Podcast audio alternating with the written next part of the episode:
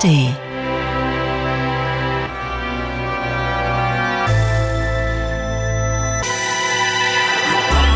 Radio 1.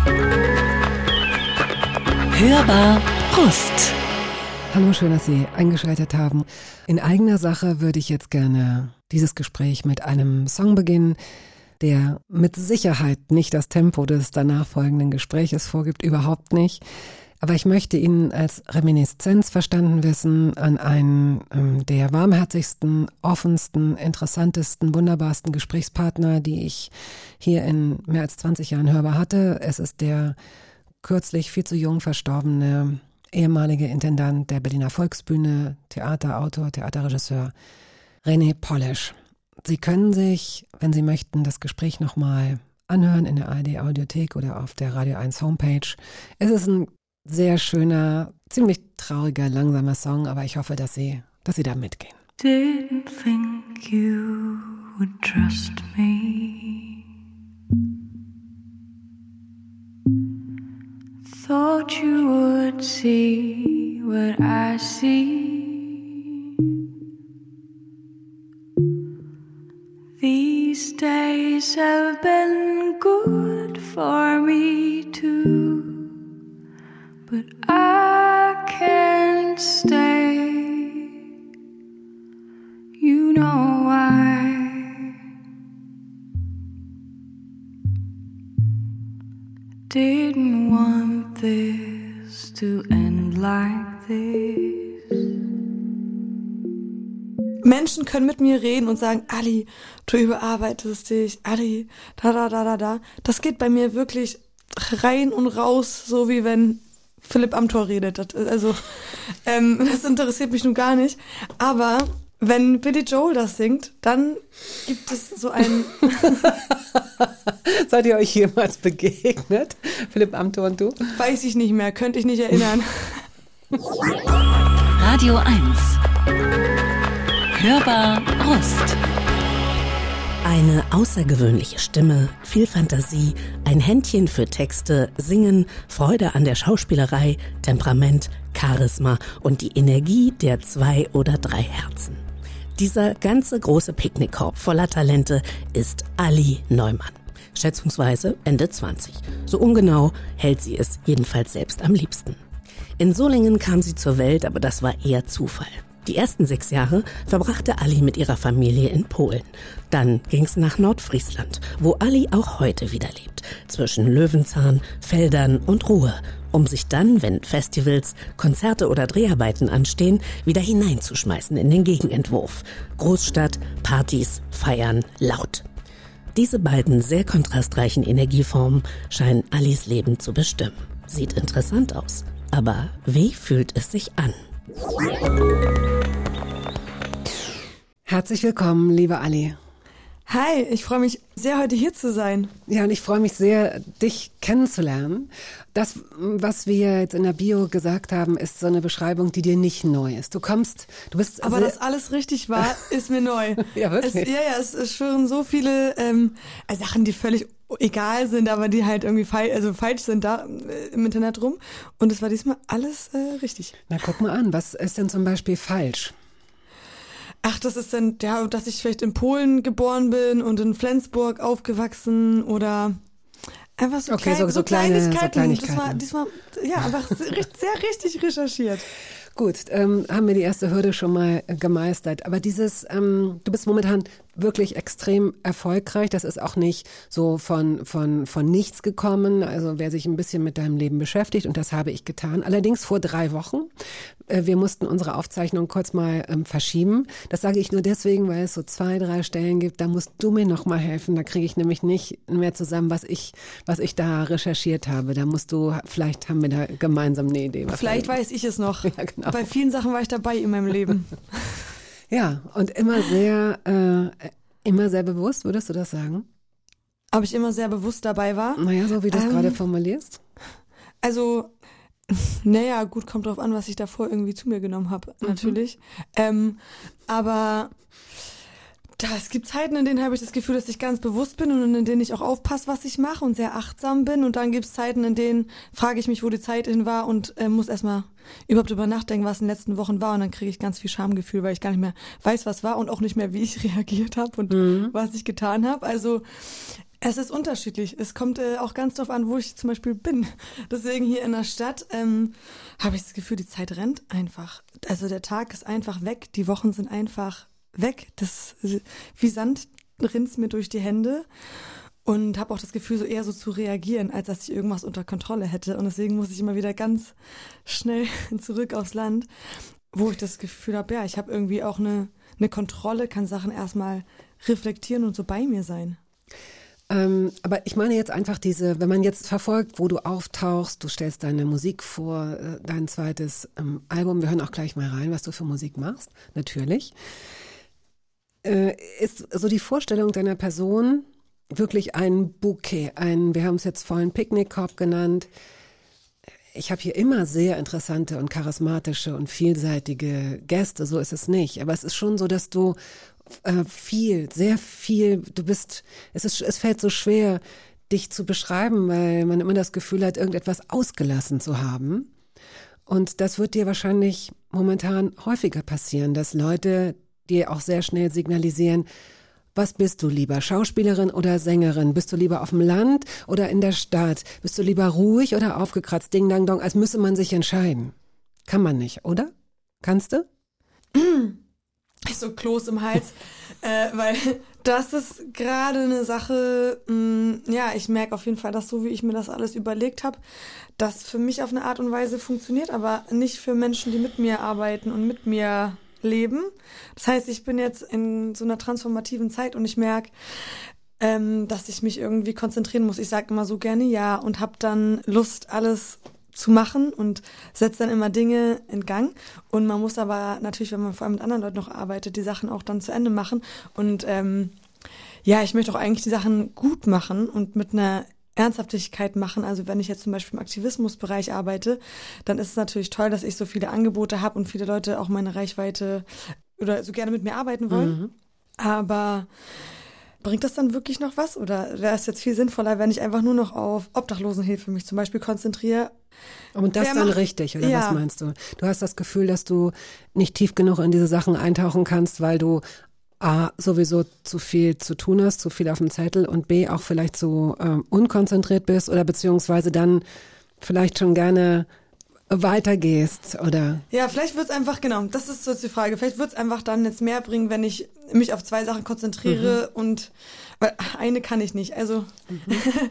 aber auf zwei Sachen konzentriere und dann nicht so im Über genau mehr selektiere, einfach mehr mehr selektieren, weil das ist, wenn man viele Angebote hat und viele Menschen auf einen zukommen, finde ich ganz ähm, verführerisch, ja, ja ich, zu ja. sagen mhm. und auch vielleicht sind Sachen auch weniger Arbeit, manchmal, wenn Angebote schon fertig sind, aber war das am Ende wirklich das, was du machen wolltest mhm. und was mhm. mich am meisten, am weitesten mhm. gebracht hat? Also ähm, deswegen mache ich jetzt erstmal Stopp. Das ist ein, einer meiner letzten Termine. Oh, da haben wir Glück, mache. dass wir noch äh, reinkommen sozusagen, dass wir noch reingerutscht sind. Ja, ja. schön. Ähm, wir werden jetzt einen Song von dir anspielen. Das habe ich, also würde ich mir wünschen, du hast einen anderen Song von dir mitgebracht, ein Liebeslied für deine Freundin sozusagen, für deine beste Freundin. Das spielen wir später. Aber ich würde gerne Blue spielen von deinem Album, dass wir es zumindest anspielen mal, damit Leute, die deine Musik noch nicht kennen, einen Eindruck bekommen, ja?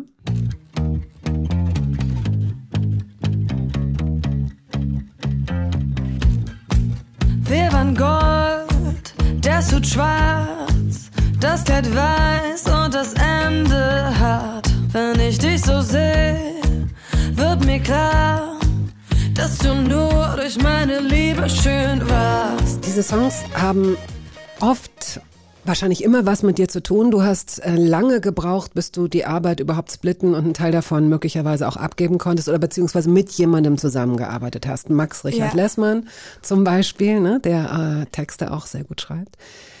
Ähm, wir können das auch gleich noch vertiefen, aber jetzt erstmal die Frage, ob es dir schon mal passiert ist, dass du ein Lied, ähm, dass du es nicht mehr dass du es nicht mehr mochtest. Ich versuche mir vorzustellen, wenn man so sehr autobiografische Texte schreibt, ist man ja irgendwann auch mit so Phasen durch oder mit Menschen durch, die man gemeint hat oder so, wie so vielleicht alte Tagebucheinträge, die einem, ich will jetzt nicht sagen, heute peinlich sind, da wo man so denkt, nee, das war's, das will ich nicht mehr hören, will ich nicht mehr fühlen? Ja, also das sind aber dann Songs, die ich nicht ganz aus Überzeugung irgendwie gemacht habe oder wo ich versucht habe, mein eigener A&R zu sein. Ähm, und wenn du ein ungutes Gefühl hast, wenn du den Song releast, da, also bei mir ist es dann auch in der Regel immer geblieben. Ähm, natürlich fühlt sich dann irgendwann äh, wieder besser an und ich gucke jetzt auch auf ganz alte Sachen natürlich zurück und denke einfach, ach süß oder ich höre den Struggle und dann bin ich auch dankbar für den Prozess, den ich hatte und mhm. merke auch, okay, das ist vielleicht nicht so cool geworden, aber freue mich über das Zeitzeugnis und dass das da ist, aber ja, es gibt manche Songs, die bleiben einfach irgendwie und äh, die singe ich und das fühlt sich jedes Mal an, als wäre das, als hätte ich es gerade geschrieben oder als, oh ja, als wäre es okay. gerade eine neue Erkenntnis. Ja, cool. Und das sind Gott sei Dank auch die meisten Songs, aber das hat gar nicht was mit meinen Songs zu tun, sondern eher, ähm, dass ich äh, sehr korrupt bin. Also wenn ein Akkord, wenn ein Akkord spielt, dann bin ich eigentlich erstmal bin ich am Start. Das ist mir völlig egal, ob das jetzt ein ähm, Laien Laienchor ist oder irgendwie ein Shantychor oder ob das Kinder sind, die zum ersten Mal Blockflöte spielen in der Innenstadt. Ne? Also ich habe einfach Bock auf Mucke. Gut, äh, was ist ein eigener A&R? Achso, ja, ähm, das ist äh, das Feindbild vieler KünstlerInnen. der Labelchef, der dir der, ähm, für Repertoire und Artist zuständig ist, das sind die vom bekommen Geld sozusagen vom Label oder sind Inhaber des Labels und die können das dann ausgeben für Künstler, Künstler sein und ähm, und du meinst damit, dass, dass man äh, etwas macht mit den Ohren, also dass äh, mit den Ohren des anderen, dass man das Gefühl hat, das, das könnte jetzt gefallen. Ich mache es nicht ganz so, wie ich dachte, sondern eher so, dass ich weiß, dass der das nimmt oder bezahlt oder so, oder? Ja, genau. Ah, interessant, mein eigener A&R. Und das war ich jetzt auch dieses Jahr und das letzte Jahr. Ich ähm, dachte mal, ja, die A&Rs, ähm, das ist das Problem. Aber dann war ich auf einmal mein eigener und habe gemerkt, boah, der Feind nicht nur im Bett, sondern in der eigenen Haut, huha. auch ein bisschen kompliziert. Es war auf jeden Fall, ähm, äh, ja, interessant. So, äh, der Song, mit dem wir starten von deiner Liste, äh, heißt Vienna, Billy Joel. Warum hast du den, oder du hast, du hast mir ja freundlicherweise Stichworte äh, geschickt, die ich auch teilweise schon extrem hilfreich und interessant fand. Hier steht äh, sinngemäß, sich trauen, sich Zeit zu nehmen. Man sieht oft nur das Ziel und äh, du solltest häufiger mal wieder lernen, den Weg dorthin zu genießen. Das hast du uns als Stichworte gegeben. Der Song fängt halt schon an mit der Line Slow down, you crazy child, you're too ambitious for a juvenile. Und ähm, Menschen können mit mir reden und sagen, Ali, du überarbeitest dich, Ali, da, da, da, da, da. Das geht bei mir wirklich rein und raus, so wie wenn Philipp Amthor redet. Das, also, ähm, das interessiert mich nun gar nicht. Aber wenn Billy Joel das singt, dann gibt es so ein. Seid ihr euch jemals begegnet, Philipp Amthor und du? Weiß ich nicht mehr, könnte ich nicht erinnern. Aber Hoffe natürlich nicht für ihn, aber ähm, also der Song. So, äh, die, die Stichworte dazu, genau. Ähm, was war das? Der Song macht, dass ich das auf einmal kann, kurz, dass es so einen Moment gibt, in dem ich mich kurz frei fühle und richtig achtsam und das Gefühl habe, das zu sehen, was ich ge geschafft habe, zu sehen, was ich gerade habe, aber auch mich darauf zu freuen, was in Zukunft ist. Und ich weiß nicht, das ist ein ganz spezieller Moment, wenn das alles einmal gleichzeitig funktioniert und irgendwie gleich wichtig ist. Wie lange kannst du den festhalten? Sein. Wie lange ist so ein Moment dann? Ist Wie lange ist denn der Song? Können wir einmal gucken. So lange, so lange hält das dann auch, ja. Ja, und es aber auch nur, also der Song kann es, aber es ist noch besser, wenn ich in einer anderen Stadt bin. Und genau, ich mache mich auf den Weg nach Wien, auch heute. Ich liebe die Stadt. Und äh, besonders, wenn ich da bin oder, weiß ich, in Krakau, Belgrad, Prag, das sind so, so Städte, die ich einfach sehr, sehr mag, so historisch alte Städte mit kleinen Cafés. Da bin ich dann so richtig in meinem, wie heißt das denn, in meinem Element, wenn mhm. ich in mhm. so einer historischen Altstadt in den Gassen rumlaufe und den Song höre. Und das sind so, das sind die schönsten Momente eigentlich in meinem Leben. Ich und dann niemand.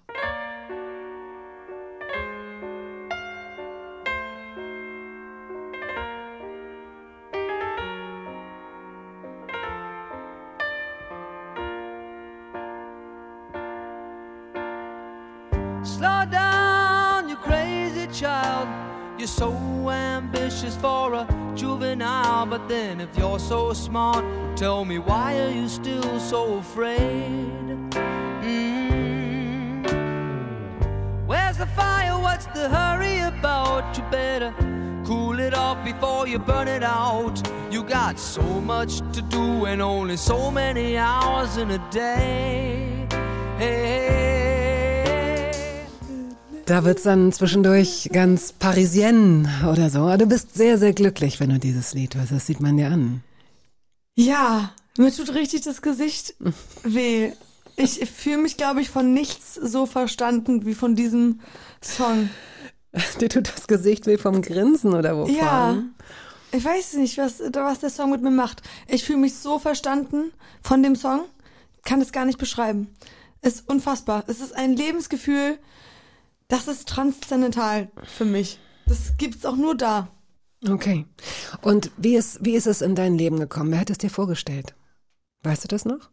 Ich habe das einfach gehört in einer Bar, in der ich selber Lieder geschrieben habe auf Bierdeckeln. Ah ja gut, manchmal macht man einfach Sachen, ne? man muss ja gucken, wie man die Schreibblockaden äh, wegkriegt. Ähm, ich dachte so, ah, romantisches Etablissement und dann lief dieser Song. Hm. Und der hat mich das so gekickt. Ich glaube, ich habe gefühlt ein Jahr lang nur den Song auf Dauerschleife gehört und das ist jetzt auch schon über zehn Jahre her. Und der hat, ähm, den versuche ich auch wenig zu hören. Ja, wollte ich gerade sagen, eigentlich schützt man die ja dann, damit sie nicht kippen. Ne? Also Lieder können ja auch kippen, wenn sie, wie so ein Duft, den man einmal zu oft riecht und wo man dann das Gefühl hat, jetzt kann ich es nicht mehr riechen, jetzt ist es vorbei. Ja, deswegen, ähm, den hebe ich mir wirklich auf für Zeiten, in denen ich weiß, dass ich das auch annehmen kann. In Gänze. Jetzt natürlich, gerade wo ich einen super krassen Hassel hatte mit mhm. der ganzen Promophase und Dreh und da, da, da, da. und jetzt bald wieder in so meine Schreibzeit gehe zum Musik machen, ist das perfekt. Freust du dich da drauf? Also so, du, du entwirfst es so, als würdest du wissen schon, wenn, wenn du dann wieder schreibst, ist dein Leben auf eine ganz klare Art strukturiert. Würdest du das sagen? Ja, ähm, ich kann wieder auf dem Land sein und ich kann auch wieder einfach nur kreative Sachen machen und dann weiß ich ein bisschen mehr, was mit mir anzufangen. Also wenn ich in der Öffentlichkeit stehe und so Sachen in der Öffentlichkeit mache, dann hinterfrage ich mich schon noch mal ein ganz großes Stück mehr und kriege dann auch so ähm, Hochstapler-Syndrom und ähm, ja, denke dann, was mache ich hier? Ich rede hier die ganze Zeit irgendein Kram, aber ich sollte doch eigentlich eine Musikerin sein. Und wenn ich dann einfach Musik mache, gibt es keine Fragen. Es ist so, mhm. da bin ich einfach in einem Flow in meinem Leben und ähm, ich freue mich auch darauf, ja. Und auch, ja, einfach für mich zu sein, ein bisschen nicht so für außen hin. Wenn du die Wahl hättest, würdest du dann auf sowas wie das hier verzichten am liebsten? Fotos, Interviews, das, was damit einhergeht? Ehrlich gesagt, ja. Mhm. Es macht mir, also jetzt hier, ne, das macht Nein, mir auch finde, Spaß ich, mit dir. Das ist, das ist überhaupt nicht, ähm, kannst du ganz ehrlich sagen, das würde mich nicht kränken oder so. Ich könnte das, ich kann das auch verstehen. Also ich kann auch verstehen, dass Musikerinnen oder Musiker oder Schauspielerinnen, Schauspieler auch Handwerker sind. Also wir haben tolle Gäste hier, aber hin und wieder gibt es auch Leute, die sagen, prinzipiell, ich mache meinen Job, aber ich möchte nicht, dass irgendjemand irgendetwas über mich weiß. Es ist natürlich auch so, dass wenn du anfängst, ist der Geist erstmal aus der Flasche. Ne? Also sowas zu portionieren, zu dosieren und dann noch die Kontrolle darüber zu haben, das können die wenigsten. Das können Leute wie Stefan Raab oder Günther Jauch, die dann aber auch die Kohle haben, die schärfsten Anwälte ähm, zu bezahlen, die dann wirklich richtig drohen in alle Richtungen. Und dann wird es irgendwie holperig. Aber ja, also man muss sich auf jeden Fall leisten können. Also vor allem mit der Musik, es gibt ja noch ein paar Artists, also auch Bilderbuch zum Beispiel, die österreichische Band, die relativ privat sind und irgendwie hat es ja eine lange Zeit trotzdem super funktioniert. Mhm. Natürlich wünschte ich mir, dass ich einfach nur mein Album raushau und dass das ein cooles Albumcover und dann spiele ich äh, ein paar große Festivals und eine Tour und alle sagen, oh, Ali Neumann, grandios, das, das kaufen wir. Aber so ist es nicht. Und natürlich muss ich sagen, ich freue mich auch über trotzdem Sachen, die damit einhergehen. Also so einfach ist es auch nicht. Es ist nicht alles schlecht. Ich mag natürlich nicht, dass ich selber ähm, mich so kritisch hinterfrage und jetzt vielleicht zwei Tage zu Hause sitze und denke, boah, was habe ich für einen Blödsinn bei der Bettina erzählt. Das ist natürlich unangenehm. Aber dafür lerne ich natürlich auch krasse Leute kennen. Also äh, ich darf dich heute kennenlernen. Ich darf durch den Aktivismus super spannende Menschen kennenlernen. Das hätte ich mir niemals ähm, vorgestellt, dass ich mit irgendwie Andrei äh, Sannikov essen gehen darf, dem belarussischen Oppositionellen. So, das ist toll, aber ich zahle auch einen hohen Preis dafür, weil ich auf jeden Fall jemand bin, der nicht so heftig selbstbewusst ist. Ja, das habe ich, als wir uns eben gerade, wir lernen uns ja heute gerade erst kennen. Und als wir ähm, eben noch in der Küche saßen und ähm, so zehn Minuten gesprochen haben, habe ich dir das ja auch schon gesagt, dass das für mich, die ich durch diese Vorbereitung jetzt so ein bisschen natürlich in dein Leben eingestiegen bin und gelesen habe, das hast du schon gesagt, welche Gedanken äußerst du, wie äußerst du die, in welchem Tempo, in welchem Rahmen, wie mh, mm, poetisch sind auch deine Texte. Also wo kommt das alles her? Wie bündelst du das? Du gießt dich so aus. Du gießt dich aus, aber du scheinst nicht Lehrer zu werden. Das ist natürlich Quatsch. Ne? Also das weißt du am besten wahrscheinlich. Das sind dann wahrscheinlich diese Momente, in denen du auf so einem Feld liegst oder auf so einer Wiese und dein einziger Gedanke ist nur, hoffentlich krabbelt jetzt nicht eine Zecke auf mich, aber eigentlich ist alles schön. Weiß ich nicht. Komm, wir spielen wieder Musik. Halte ich an deiner Liebe fest, Tonsteine, Scherben. Auch, das, das ist so, das kommt mir gerade vor, als wäre alles irgendwie auf heute und den Moment geschrieben, aber so horoskopmäßig. Ähm, ja, ne, der Song, ähm, den habe ich auch gerade erst wieder nämlich gehört vor ein paar Tagen. Also erst einmal assoziiere ich den natürlich total mit mit allem, wo ich herkomme, also wie ich aufgewachsen bin, mit was für Menschen ich aufgewachsen bin, mit was für Werten.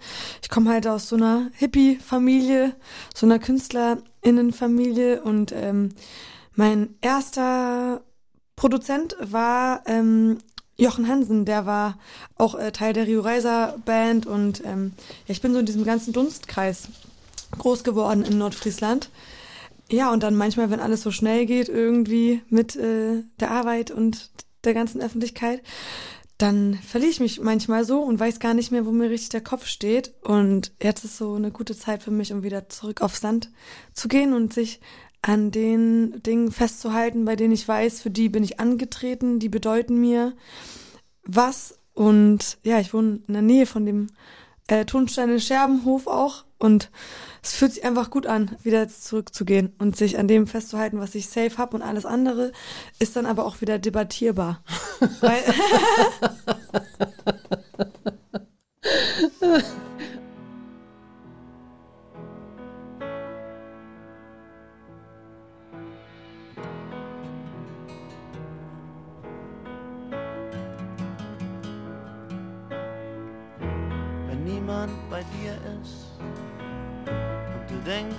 keiner dich sucht. Du hast die Reise ins Jenseits vielleicht schon gebucht. Und all die Lügen geben dir den Rest.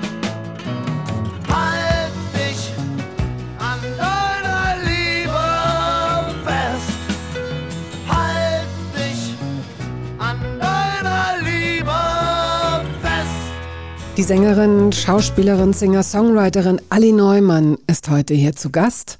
Ähm, das hier ist die Hörbar Rust. Vielleicht äh, sind Sie hier zufällig gelandet, weil Sie gerade Radio hören. Immer sonntags zwischen 14 und 16 Uhr läuft diese Sendung auf Radio 1 und im Anschluss auf vielen Podcast-Plattformen und in der ARD Audiothek. Und Sie können sich zahllose zahllose Gespräche anhören. Vorhin haben wir einen Song gespielt. Was war das denn, wo du sagtest? Billy Joel, Vienna, dein, dein Dein toller Song, lieber Ali, den, äh, das rief mir Mariam gerade zu, hat sich das letzte Mal Santa Berger gewünscht. Diese Sendung können Sie sich nach, können Sie sich anhören. Das war auch ein schönes Gespräch. Also sehr, sehr unterschiedliche Leute sind und waren hier zu Gast. Dirk von Lozo, Carmen Maya, Antoni, Dr. Martin Nguyen Kim, Charlie Hübner, Sascha Merit Becker, Megalo, Martin Wuttke, Mark Reeder, Ulrike Kriener, Lukas Grigorowitsch, Ina Müller und viele andere.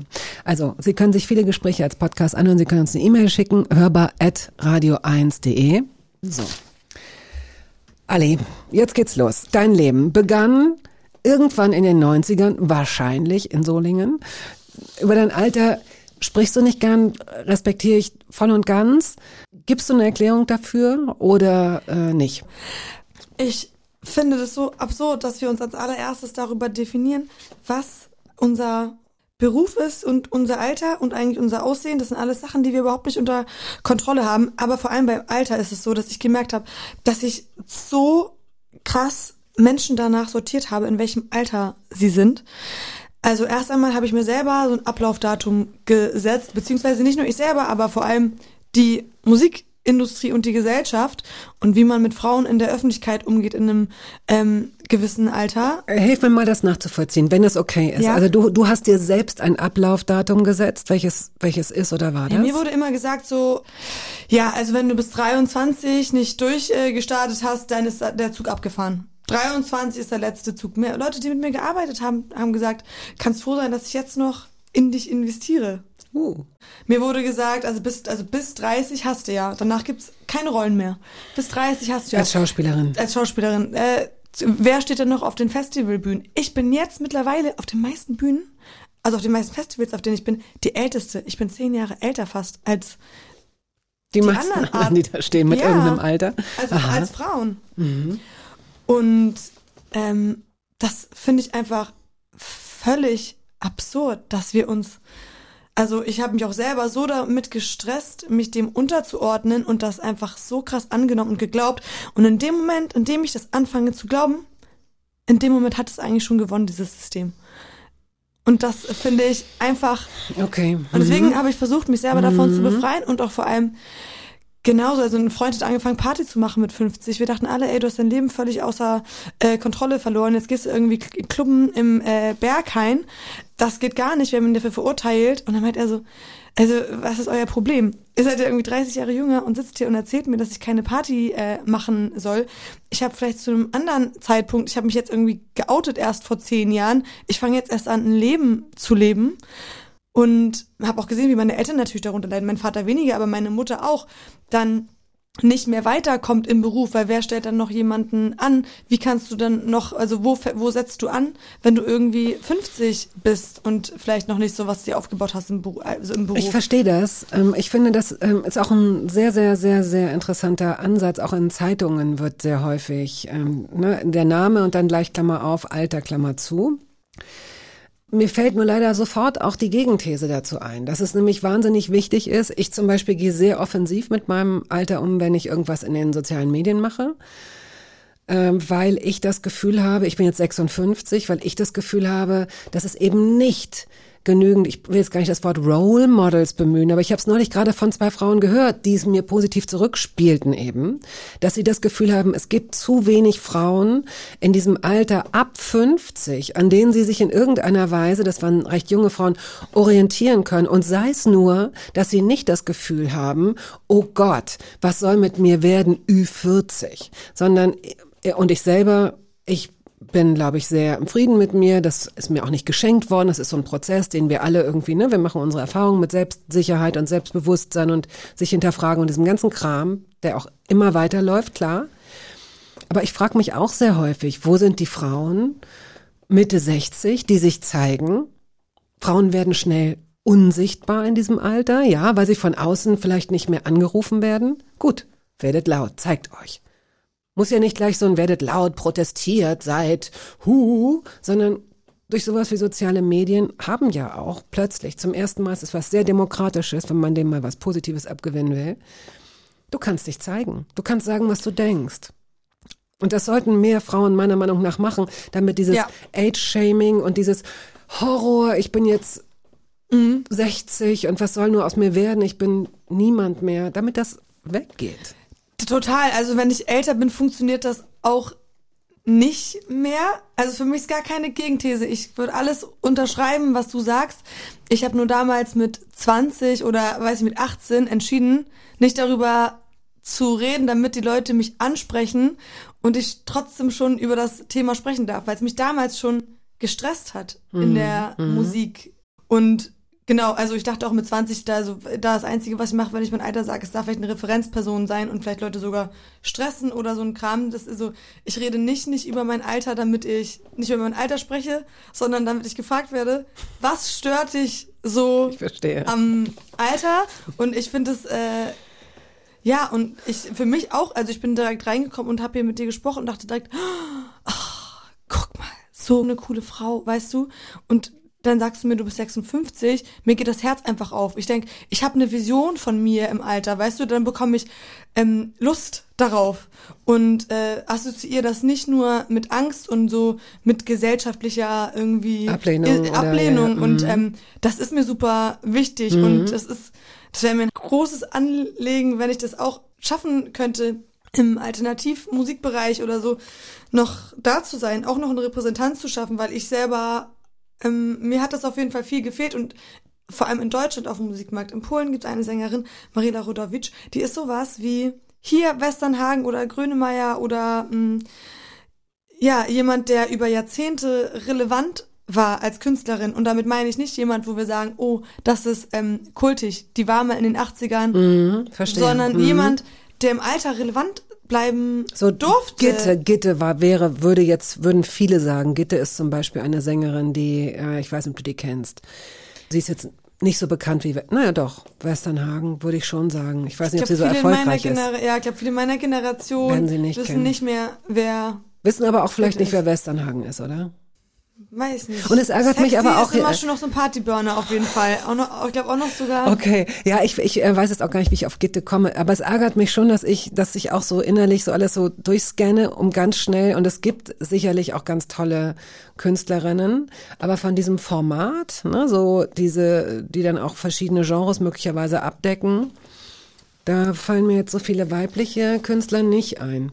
Also Im Schlagerbereich gibt es im das Schlagerbereich, natürlich. genau. Und ja, das finde ich auch richtig toll, dass das im Schlagerbereich gibt. Deswegen lästere ich auch nicht über den äh. Schlagerbereich. Und ähm, denkst du, da können wir uns mal was abschneiden. Also, Du hast Ah. einen, ist das eine Frau oder ein Mann, äh, die du mitgebracht hast? Sees Love? ah, äh, Czesław Niemen habe ich mitgebracht. Das ist ein Mann. Ja. Und ähm, ja, ich hätte mal Lied? Marila Rodowicz mitnehmen sollen, Ja. aber den habe ich schon so viel, ich habe schon so viel mit ihr äh, Songs von ihr mitgenommen, deswegen dachte ich, zeige ich mal einen anderen Song.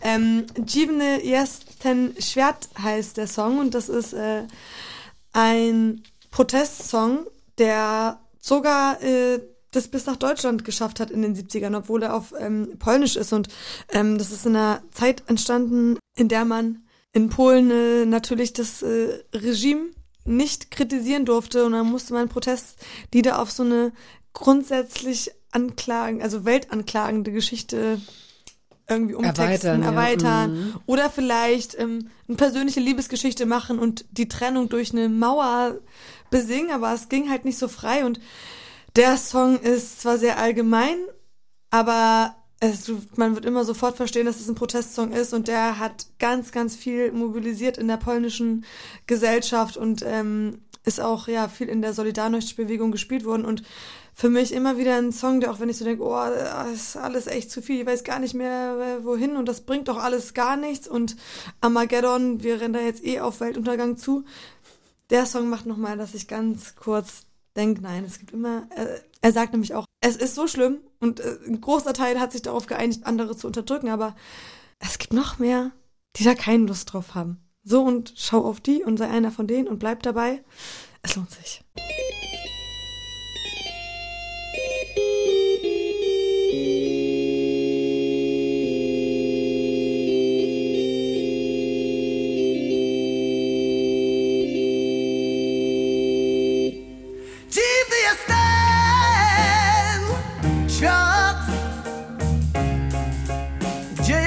Jeszcze wciąż mieści się wiele zła. I dziwne jest to, że od tylu lat człowiekiem gardzi człowiek. Die alterslose Ali Neumann ist hier heute zu Gast. Sie ist Singer-Songwriterin, sie ist ähm, Schauspielerin und sie ist in Solingen zur Welt gekommen. So, da sind wir. Irgendwann. Deine Mutter ähm, kommt aus Polen, dein Vater aus Deutschland. Du hast auch jüdische Wurzeln, glaube ich. Und ähm, hast eine Oma in Wilhelmshaven. Das ist das, was ich über deine Geschichte so ein bisschen weiß. Und bist du. Hatte, hatte. Ah, sie ist gestorben. Ruhe in Frieden, Oma. Okay. Mhm. Bis du sechs Jahre alt warst, ähm, hast du in Polen gelebt. Mhm. Wie kam es, dass du in Deutschland zur Welt gekommen bist und dann aber die ganze Zeit in Polen gelebt hast? Warum sind deine Eltern nach Polen der gegangen? Plan war eigentlich auch gar nicht, dass ich äh, in Polen die ersten Jahre bin, sondern eigentlich, dass ich in Deutschland bin. Genau, wir sind dann, als meine Mutter gemeint, hat, oh, jetzt geht's los, ganz schnell nach Deutschland gefahren, damit ich auch in Deutschland auf die Welt komme. Warte, darf man das sagen? Ist das Betrug? Nee, ne, Quatsch. Nein, es ist kein Betrug. Nein, nein. Nein. Ähm, genau. Und dann war meine Mutter halt in Nordfriesland kurz, irgendwie mit 21 oder 20 mit einem Baby und konnte die Sprache nicht. Und mein Vater musste ja trotzdem weiterarbeiten als Architekt. Und sie hat da ein paar nicht so gute Erfahrungen gemacht und hat sich vor allem einfach auch einsam gefühlt. Also wirklich, Wo haben die beiden sich kennengelernt? Mein Vater ähm, ist ja Architekt und al- also im historischen Bereich gewesen, so ähm, renovieren, äh, historisch einrichten und ähm, der hat äh, immer ganz viele Sachen in Polen gekauft, so Möbel und hat auch ähm, Leute zum Arbeiten aus Polen geholt. Und da meinte ein Kollege, der auch Antiquitätenhändler ist, ähm, ja, ich hab hier so eine junge Polin und die sucht äh, irgendwie einen Job, weil die würde gerne studieren und kann das nicht bezahlen. Die muss jetzt irgendwie ein Jahr nach Deutschland zum Arbeiten. Und dann meinte mein Papa, ja, ich kenne witzigerweise jemand, der mich gefragt hat in Deutschland, ob ich Polinnen kenne, Oh. die hier will ich arbeiten möchten in Deutschland. Wow, geht das wirklich so nach Nationalität, dass man, dass jemand sagt, kennst du nicht eine Polin, die für uns arbeitet? Das ist ja wirklich, ja, okay. Es, es hat sich, Ja, weil er sozusagen eh immer gefahren ist, ja, und Ja, hat ja. natürlich jemanden gesucht, ja. der weniger ähm, äh, nimmt. Also Okay. wir machen ja Mhm. nach wie vor noch immer auch viele Jobs hier, die äh, geringer bezahlt sind als vielleicht so der deutsche Durchschnittsjob. Handwerk, Also Pflege, absolut. Mhm. Reinigungskräfte.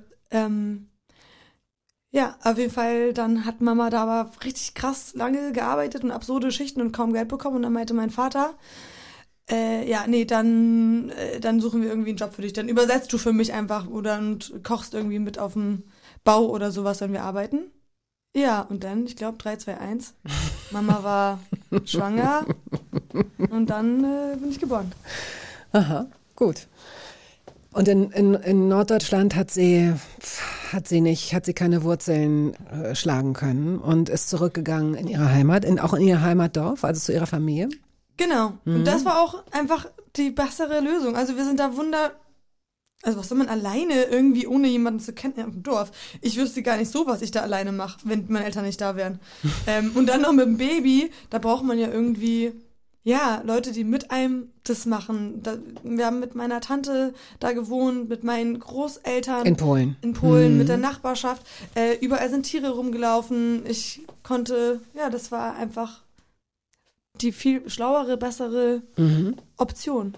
Und ähm, um als Kind aufzuwachsen wahrscheinlich auch, ohne dass du das damals schon reflektieren konntest. Aber so wie du es beschreibst jetzt gerade, hat es was sehr rudimentäres, was sehr, ähm, wenn ich jetzt sage minimalistisches, soll das nicht so arrogant klingen, aber es klingt so, als wäre, als wäre das sehr naturverbunden gewesen und ohne viel technischen Schnickschnack oder so. Mit äh, Plumpsklo ohne laufend warmes Wasser. Also Ah ja, okay. die, wir sind wirklich mit ähm, einer Kutsche zum Einkaufen gefahren oder halt einfach nur aufs Pferd gesprungen, ohne Sattel. Ähm, ja, das ist auf jeden Fall äh, eine andere Welt. So ist es jetzt natürlich jetzt auch nicht mehr. Jetzt gibt es da eine ganz normale Toilette und auch äh, fließend warmes Wasser, wenn man Holz aufschmeißt. Mhm. Ähm, Aber es ist noch vom Holz abhängig. Man muss, man Ja. muss es noch heizen. man muss es noch heizen. Mhm. Ja. Ist das eine ganz lebendige Erinnerung in dir oder lebt die davon, dass sie schon, dass sie frisch gehalten wird und immer mal wieder erzählt oder hochgeholt wird? Oder kannst du dich da auch richtig dran erinnern, wie das für dich war als kleines Mädchen? Ich kann mich an ganz viele Momente wirklich erinnern und das war einfach nur der absolute Obertraum. Also ich hatte das Gefühl, ich bin eigentlich so die Geschäftsführerin von einem Bauernhof, ne? Das war ja alles ganz, ganz dringend, weil ich überlege, wie ich mit meinen Schwestern immer da rumgelaufen bin und wir dachten, wir retten die Tiere und irgendwelche Pläne uns immer überlegt, Lämmer bemuttert, ähm, Küken im Winter heimlich mit ins Bett genommen. Das war schon das Schönste, was man sich vorstellen kann. Okay, ja, das klingt wirklich schön. Da musst du gleich noch ein paar, uns ein paar Fotos mehr rüberschieben. Wir spielen deine nächste Musik. Prince, Starfish and Coffee. Wenn Sie regelmäßig die Hörbar hören, denken Sie, Prince, Starfish and Coffee haben wir doch gerade erst gehört in der äh, Episode mit Karen Mioska. So kann es sein, ein Song, unterschiedliche Erinnerungen.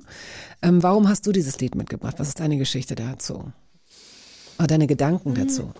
Also, das ist witzig, weil für die Menschen, für viele Menschen wirklich, oder bin ich sozusagen so ein Symbol für so eine selbstbestimmte, freie Frau durch das, was ich nach außen hin vermittel wenn man so einfach sieht, aber so fühle ich mich natürlich gar nicht, sondern kämpfe die ganze Zeit damit, irgendwie halt eigentlich dazugehören zu wollen. Mm, und Wozu, wozu, wozu genau? Zu allem. Ich will überall dazugehören. Und äh, also auf dem Land bei uns war es aber früher so, mein Vater ist halt voll der verrückte Künstler. Bei uns auf dem Hof sind halt so ja, fünf Autoleichen. Äh, es war ein Casper, das Schlossgespenst mit einem Friedhof auf unser Auto gesprayt. Wir hatten so eine Tröte, wie so ein, äh, wie so ein Eiswagen, die so Musik gemacht hat, wenn wir angekommen sind. Also, keine Ahnung, Deko bei uns zu Hause waren so abgehackte Hände zum Beispiel auf so, wisst ihr, wenn man denkt immer, boah, wer lebt in diesem komischen Haus? Ich bin das, die in diesem Haus lebt. Und die Leute wollten einfach im Kindergarten schon so nicht zu uns nach Hause waren. Das ist gruselig bei den Neumännern. Das ist voll.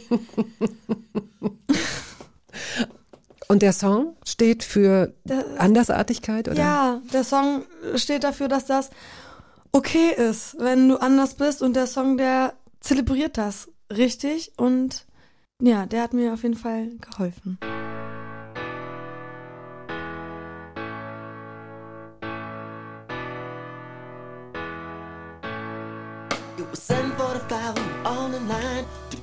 Miss Kathleen. First was Kevin, then came Lucy. Third in line was me. Radio 1. Hörbar Brust.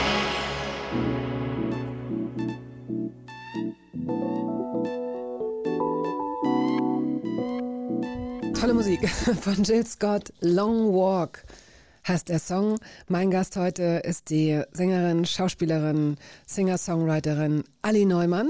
Sie haben vorhin schon, wenn Sie von Anfang an dabei waren, ähm, einen Auszug aus Ihrer Musik gehört. Aber wir spielen nachher noch einen oder gleich noch einen Song, den du deiner besten Freundin, glaube ich, gewidmet hast. Äh, du hast vorhin Schwestern erwähnt. Am besten du erzählst ein bisschen von dir aus, damit ich nicht das Gefühl habe, dich da auszuhorchen oder Sachen zu erwähnen, die du vielleicht nicht erzählen möchtest. Aber momentan ist deine Mutter noch sehr, sehr jung, Anfang 20, zieht zurück nach Polen zu ihrer Familie. Ähm, dein Vater ist, äh, ist der in Deutschland geblieben oder ist der mitgekommen nach Polen oder war der mit einem Bein immer da und mit dem anderen da? Ähm, mit einem Bein immer da und mit dem anderen da, okay. sozusagen. So jemand, der hin und her fährt und dann, wenn er kam, haben wir uns alle immer gefreut im Dorf und dann hat er deutsches Naschi mitgenommen und äh, ja. Genau. Ähm, mhm. So diese äh, Position hatte er lange. Mhm. Oder hatten es halt eingesammelt mit diesem Bus mit den Geistern drauf und dann sind wir halt irgendwo anders in die Vorkarpaten gefahren oder in die Ukraine oder sowas. Also wir haben immer Funtime mit Papa gemacht. Und dieses Wir, wo kam, also ist dann, ist dein Vater auch der Vater deiner Schwestern? Also bei mir ist es so, ich habe zwei leibliche Schwestern. Und dann habe ich eine Schwester, also mittlerweile kommt es natürlich auch ein bisschen kindisch vor, sie nach wie vor Schwester zu nennen, aber es wäre fast eine Verleumdung, sie mhm. nicht so zu nennen, weil sie ist das absolute Zentrum meiner Familie. Also wir haben uns so zusammengepatcht work, mhm. als wir meine Eltern gesundheitliche Probleme hatten und ähm, bei ihr der Vater gestorben ist. Und wir sind dann immer zusammen ins Krankenhaus gegangen nach der Schule in der fünften Klasse. Und ja, uns, wir hatten so eine krasse Anziehungskraft. Nachher haben unsere Familien sich auch so gefusion, dass wir uns miteinander ausgeholfen haben. Und ihre Mama Martina, die nenne ich auch, also Mama Tina. Ähm, und es ist witzig. Also wir alle wenden uns zuerst an sie, alle meine Schwestern und ich. Also sie hat dann auch, ich meine, meine kleine Schwester war noch ein Baby, als sie sie kennengelernt hat. Mhm. Die hat das aber trotzdem, sie wie eine große Schwester auch großgezogen. Ich war fast alle Male seit der Schule in Polen mit ihr. Also sie ist wirklich so Teil der Familie und ähm, ja, vor allem hat sie diese Familie auch zusammengehalten, also weil wir uns alle nur zusammenreißen, ähm, damit keiner vor ihr darüber lästert und das ist wirklich so, sie ist die moralische Instanz, die letzte. Würdest du sagen, dass äh, all deine Familienmitglieder diese, ja, ne, wie nennen wir es? Nennen wir es Temperament, nennen wir es Kraft, nennen wir es Charisma, Ausstrahlung, Energie, Geschwindigkeit haben? Seid ihr da alle sehr ähnlich? Wenn man dich als Maßstab Mhm. nimmt? Ich würde sagen, wir sind schon unterschiedlich. Also wir haben auch Leute in der Familie, die ruhig sind. Meine Mutter ist zum Beispiel sehr zurückhaltend und ähm, ruhig. Also wenn wir zusammen sind, so wenn man sich gut kennt, dann sie, lacht sie die ganze Zeit. Aber so, das ist schon ein anderer Charakter und nee. Wir wir sind unterschiedlich, aber wir sehen, wir sehen für die Leute alle gleich aus, sage ich mal so. Oh, also aha. wir sind für die Leute so ein Schlag, die denken halt, oh, diese ganzen Menschen mit diesen ähm, bunten Haaren und Schönen Gesichtern. Naja, Schön, äh, Dankeschön. Ähm, das gebe ich äh, weiter. Aber ich glaube, wir kommen uns total unterschiedlich vor. weil, weil ich, ich komme nur deswegen, ähm, ich komme nur deswegen drauf, weil du sagst, wir reißen uns immer zusammen. Und das könnte jetzt sein, weil ihr, weil ihr so ähnlich seid, aber es kann auch einfach daran liegen, dass ihr alle so einen starken eine starke Persönlichkeit habt und deswegen reißt ihr euch äh, zusammen. Also und vielleicht ist es auch zu persönlich darüber zu sprechen. Ich will das jetzt gar nicht aus dir rausquetschen. Also dein Vater ist ja offenbar jemand, der tja, der andere mitreißen kann. So wie du es erzählt hast, er kommt mit dem, er, er kam früher mit dem Bus an und dann seid ihr, habt ihr Fun-Time gehabt. Aus dem Netz weiß ich, da habe ich so ein paar Fotos gesehen. Dieses Haus, in das ihr dann gezogen seid, denn deine Mutter wollte, dass ihr in der Schule, dass ihr in Deutschland eingeschult werdet, glaube ich, ne? Oder du zumindest. Ja, oder genau, das war für alle einfach klar, dass ich in Deutschland eingeschult werden Mhm. soll. Und der Plan wäre auch eigentlich in Deutschland groß zu werden, damit es einfacher ist. Nun bist du erst mit sechs, äh, hast du dann Polen verlassen und bist nach Deutschland, nach Nordfriesland dann auch gleich gekommen. Ja, genau. Wie hast du das wahrgenommen? Das muss ein, dann doch ein Kulturschock gewesen sein. Gar nicht mal so, weil im Norden sind die Leute ja sehr ähm, ja, reserviert, würde ich sagen, nordisch kühl.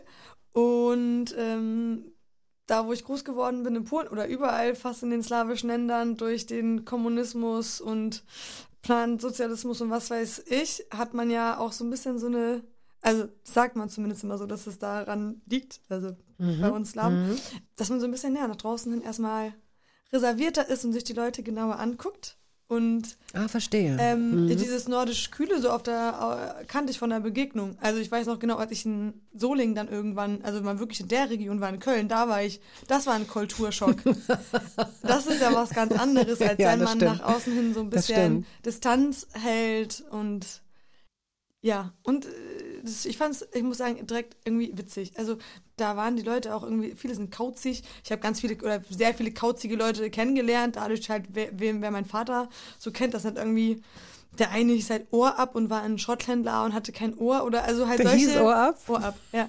Herr Ohr ab, Oma Wau Wau, die hatte ganz viele kleine Chihuahuas. Halt irgendwie ähm, immer sowas und ich mochte dieses kauzige ähm, und es war die gleiche Natur. Wir Mhm. hatten überall Tiere zum Spielen. Und nicht so viele Menschen, ne? Da oben, also Nordfriesland ist ja auch nicht so eng besiedelt, diese Ecke, dass, dass, dass da so viele Menschen, also in den, in den Städten natürlich schon, aber ähm, wenn man ein bisschen ländlicher geht, dann kann man schon auch lange laufen, bis man jemandem begegnet. Und dann muss das Ja. nicht unbedingt bedeuten, dass diese Person sich freut, einem zu begegnen. Ja, toll. Ich finde das grandios.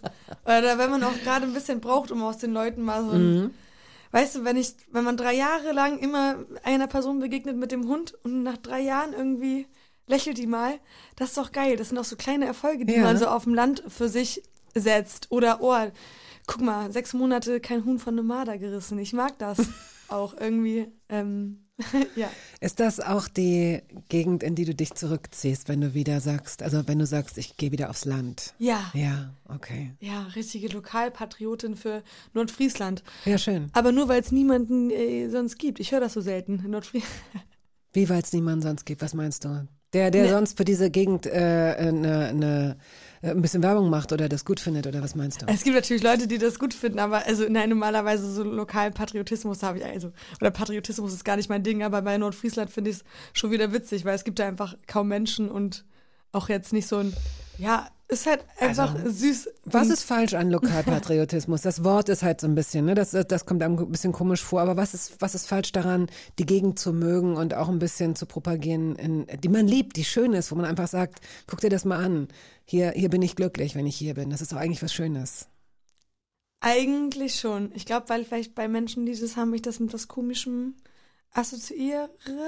Zu Recht oder zu Unrecht? Also sind das dann auch Menschen, die, die dann möglicherweise politische Anschauungen haben, mit denen du das dann negativ konnotierst oder warum? Ja, Wo kommt das, glaub Negative ich. her? Ja, ich glaube das eher oder so, dass man, vielleicht habe ich auch Angst darüber, da, also grundsätzlich mit so Identifizierung mit Gruppen, weil ich denke, das ist immer gefährlich. Und Das, da gebe ich dir sofort recht, aber das ist ja nun, Ja. wir reden ja jetzt gerade nicht über eine Gruppe, sondern eigentlich wirklich nur über eine Gegend, über eine Landschaft. Vielleicht. Ja, ich weiß gar nicht. Vielleicht äh, ist es das, was mir daran ein komisches Gefühl Mhm. macht, warum ich das dann, wenn dann so jokey sag, weil eigentlich, wenn ich so drüber nachdenke, ich finde Nordfriesland hat schon die schönsten Mäusepossade. Also, Gut. Wenn du meinst. Hey, jetzt spielen wir das Lied, von dem ich vorhin schon gesprochen habe, so wie du. Und warum spielen wir das? Was ist die Geschichte dahinter? Ja, meine Schwester meinte zu mir, dass es so viele Liebeslieder gibt für irgendwelche Leute, deren Namen ich noch nicht mal mehr weiß, bei denen alles, was geblieben ist, eine Geschlechtskrankheit war und keins für sie. Und dann habe ich mh, an dem Tag, nachdem sie das gesagt hat, für sie ein Lied geschrieben. Und ja, das ist auch, glaube ich, das Lied, das mir mit am nächsten vielleicht geht von allen Liedern. Mm, auch weil ich so nervös war, ich dachte, das ist so groß, was wir haben, das kann ich gar nicht in Worte fassen. Dem wird nichts gerecht, was ich in Textform schaffen kann oder in Musik. Diesem Gefühl, das, das du für sie hast. Ja, und äh, ja, ich bin aber sehr froh, weil ähm, sie gibt mir ganz viel Freiheit, die Dinge zu tun, die ich tue, also emotional, dadurch, dass ich weiß, dass da jemand ist, der immer wohlwollend ist, der immer zu mir hält, der immer seine Kopfkapazitäten mit auch für mich anschmeißt und ähm, ja, das ist wirklich ein schönes Gefühl. Danke.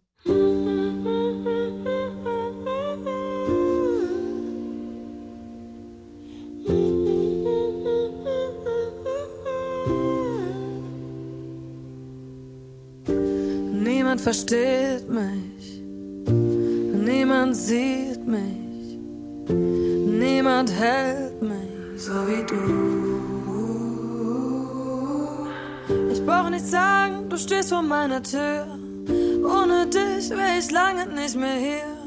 Eine Freundin, so wie du. Wie muss sie sich erst fühlen, dass du ihr dieses Lied geschrieben hast? Das ist ja ein riesengroßes Geschenk. Wie hat sie darauf reagiert? Habe ich akustisch nicht verstanden, weil sie so geweint hat. Aber Ja. Ja. ja, wir weinen natürlich immer. Ich sag auch bitte bück dich, wenn ich den Song spiele. Ähm, Damit du ihr Gesicht nicht siehst. Ja, weil dann, also dann weine ich jedes Mal. Ich weine auch so schon los, wenn da dann Freundinnen stehen oder Familie und Pärchen auf meinen Konzerten und die dann so weinen und sich bei dem Song angucken. Aber wenn die dann da steht oder meine anderen Schwestern, das geht gar nicht. Also, du bist jetzt in, du bist sechs Jahre alt, du ziehst um, ihr lebt jetzt in Nordfriesland. Deine, sind deine Schwestern alle schon auf der Welt und um dich herum in der Zeit? Ja. Ja, alle schon auf der Welt. Mhm. Also die eine hat noch nicht so viele schlaue Sachen gesagt zu der Zeit, aber Mhm. Dieses Haus, in dem ihr lebt, das war, du hast es mal beschrieben, ein, ein ganz schönes Haus. Ein altes Haus, glaube ich. Ein altes, ist es ein altes Bauernhaus, ein altes Fischerhaus gewesen? ja, ein altes Kittnerhaus. Was ist das, ein Kittnerhaus? Das weiß ich noch immer nicht. Da haben die Kittner drin gelebt. Ähm, aber ähm, ein altes äh, dänisches Reddachhaus. Das ist die Region, in der die dänische Minderheit sozusagen lebt. Und die haben da so ganz süße dänische Reddachhäuser äh, gebaut in so U-Form. Ja. Äh, mit ganz ähm, niedrigen äh, Türen, damit man immer, wenn man rausgeht, äh, sozusagen Also ich- dem äh, verneigt. verneigt vor dem Ah. König. Ähm, ja, und ich bin auch nicht so groß gewachsen. Das ist gut und ich mache auch keine Freunde mit großgewachsenen Leuten, weil die können mich nicht besuchen. Wirklich ein ganz kleines Haus für Menschen mit Rückenproblemen.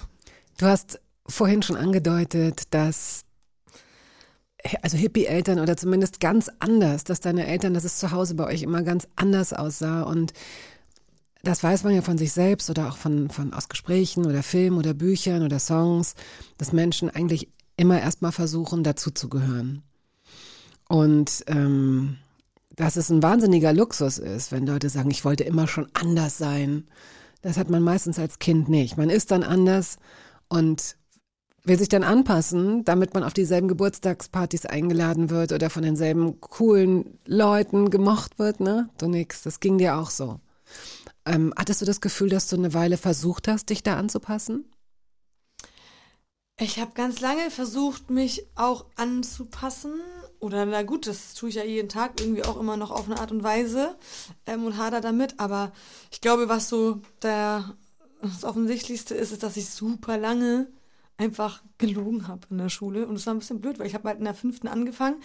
In der Grundschule war es unangenehm, dass ich Polin bin.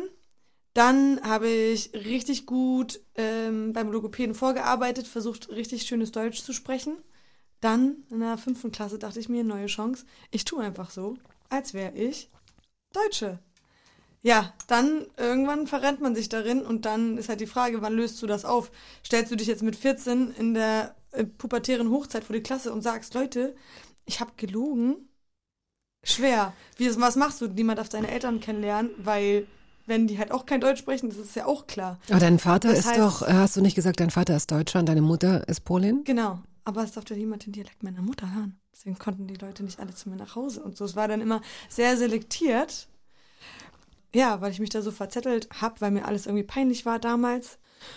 Und Da, ich, darf ich dazu noch eine Frage stellen? Ähm, ich versuche mir Situationen vorzustellen, in denen man seine, äh, weil du sagst, ich habe gelogen, dass man seine Nationalität, dass man das so nach vorne stellt. Gab es Situationen, in denen du sowas sagen musstest wie ich bin deutsch? Also wieso, wieso, in welchen Situationen hast du gelogen? Was meinst du damit? Weil eigentlich ist es doch, Ähm, ja, ich hab's, was heißt, doch, ich habe auch gelogen, weil ich weiß noch in der fünften und sechsten Klasse, da habe ich gesagt, dass wir im Harz waren im Erzählkreis. Ich wusste nicht, was der Harz ist, aber ich habe das gehört von anderen aus der Klasse. Und ähm, ich war aber natürlich in Polen im Urlaub, in den Ferien. Und ich wollte das nicht sagen, weil ich in der Grundschule so schlechte Erfahrungen gemacht habe. Unsere Lehrerin, tja, die hat die ganze Zeit so von polnischen Plünderern geredet, hat auch historisch sozusagen eine Geschichte damit gehabt und musste ihr Haus verlassen, weil Polen wieder in ihr Haus eingezogen sind, sozusagen wieder reclaimed haben. Und die hat meine Mutter und mich gehasst. Und ich wurde, wenn Sachen gefehlt haben im Unterricht, hat die einfach immer in einem Schulranzen die geguckt. Lehrerin hat das gemacht. Ja, und sie hat mich bis zum Ende Katinka genannt. Ich heiße gar nicht Katinka. Und ähm, deswegen, das fand ich alles nicht so gut. Also da war es klar, in der Grundschule war es klar, dass du halb Deutsche, halb Polin bist. Also das Ja. hat, und sei es deswegen, weil die Lehrerin das so kommuniziert hat. Und gehört hat auch noch damals, ja. Mhm. Und wie bist du denn dann proaktiv in der fünften Klasse, als dann alles neu gemischt wurde, du vielleicht auf eine neue Schule gekommen bist, hast du dann von vornherein, also man sagt ja nicht, ich bin Deutsche, übrigens, ich habe eine deutsche Mutter und einen deutschen Vater, man sagt das ja eigentlich nicht proaktiv, es sei denn, man kommt in Situationen, in denen man möglicherweise danach gefragt wurde. Verstehst du, worauf ich hinaus will? Ja, nee, ich wurde nicht so akt, ich wurde nicht aktiv gefragt, wo ich herkomme. Ich habe dann einfach nur nicht erzählt, dass ich. Du hast es unterlassen. Also du hast nicht aktiv gesagt, meine Mutter ist Deutsch, aber du hast auch nicht gesagt, meine Mutter ist Polin. Du hast es einfach verschwiegen. Genau. Und da hast es als Lüge empfunden, es zu verschweigen, weil du es so bewusst verschwiegen hast. Ja, ich habe halt auf jeden Fall mit dem Urlaub ja Mhm, gelogen, ja. mit dem Harz. Und einmal habe ich auch gesagt, wir waren im Schwarzwald. Also ich habe schon auch, also ich habe schon auch auf jeden Fall in der fünften, sechsten gelogen. Dann irgendwann ist mir aufgefallen, das ist vielleicht nicht so sinnvoll. Aber dann wusste ich auch nicht mehr so richtig, wie ich es auflösen soll. Gut, nachher war es dann kein Thema mehr. Aber als ich dann irgendwann mal im Fernsehen gesagt habe, oder also bei Germania ehrlich gesagt, dass ich Deutschpolin Das ist bin. ein, äh, das ist ein Podcast, glaube ich, der mit äh, oder oder ein, ein YouTube-Format, in dem nicht deutschstämmige oder Menschen, die einen Elternteil haben, das aus einem anderen Land kommt, interviewt werden. Ganz toll gemacht. Hm? Ja, fand ich auch sehr toll gemacht und war ähm, für mich auch sehr befreiend, dieses das einmal so rauszugeben, richtig an die Öffentlichkeit und ähm, auch mit einer neuen Energie, mit einer ich wertschätze das jetzt und es ist toll, dass ich noch eine andere Perspektive kenne. Ähm, aber da haben sich halt Leute gemeldet, die meinten so, äh, ich war in deiner Klasse oder so und ich bin auch Polin und solche Sachen nur und kein und Undercover, wussten halt Undercover nicht. Polen nennt man die, ne? Oder nennen sie sich selbst? Genau, ich bin nicht die Einzige, die sich das überlegt hat. Mhm. Ähm, deswegen, es gibt ja ganz, ja, viele Menschen, die einfach denken, es ist so einfach. Also, es ist schon, man erfährt halt manchmal so eine gesellschaftliche Degradierung oder wird ein bisschen anders angeguckt oder, ich weiß nicht, nicht ganz so für voll genommen. Und wenn man das unterlassen kann und man einfach deutsch aussieht, man hat ja sozusagen dieses Privileg als slawische Migrantin, also wenn man dann so eine weiße Caucasian ist, Mhm. zu sagen, ich möchte das äh, nicht, dass jemand das weiß. Und dann habe ich natürlich den einfacheren Weg genommen. Ja, und jetzt gehst du in die andere Richtung, gehst sehr offensiv damit um. Und Ja, ja, off äh, offensiv polnisch.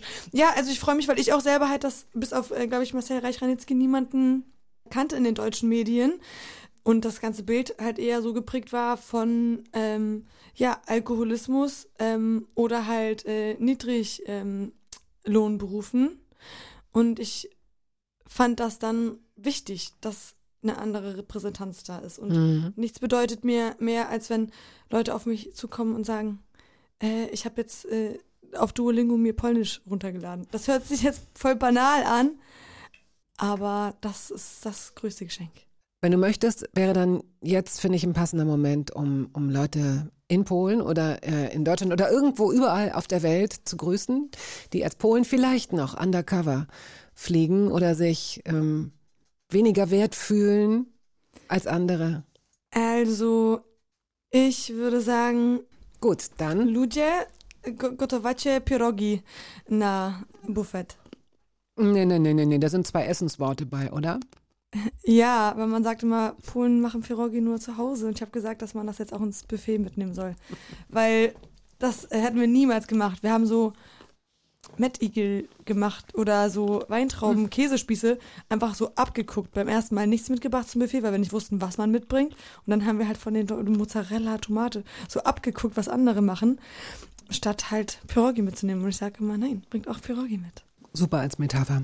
Und jetzt Musik. Westernhagen, über den haben wir heute schon gesprochen. Freiheit. Westernhagen live.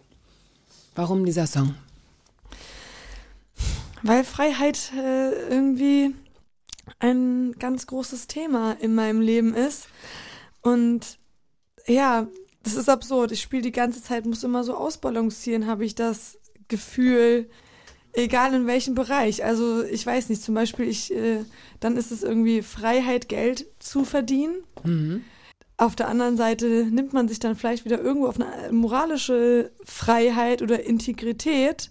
Ähm, Dadurch, dass man je dieses mehr Geld Verträge, hat, oder? Ja, oder je mehr Verträge man hat, je mehr Verantwortung hat man auch, Mhm. um je gerader muss man Ah, vielleicht okay. handeln. Also ähm, in allen Bereichen merke ich die ganze Zeit, dass das ein Ausbalancieren ist und Freiheit immer sein. Es gibt nicht einfach nur so eine Freiheit für mich. Frei, also Freiheit ist auch ein, natürlich ein Kopfzustand, aber es ist auch irgendwie eine Währung und ähm, das tut mir immer weh, äh, auf Freiheiten zu verzichten.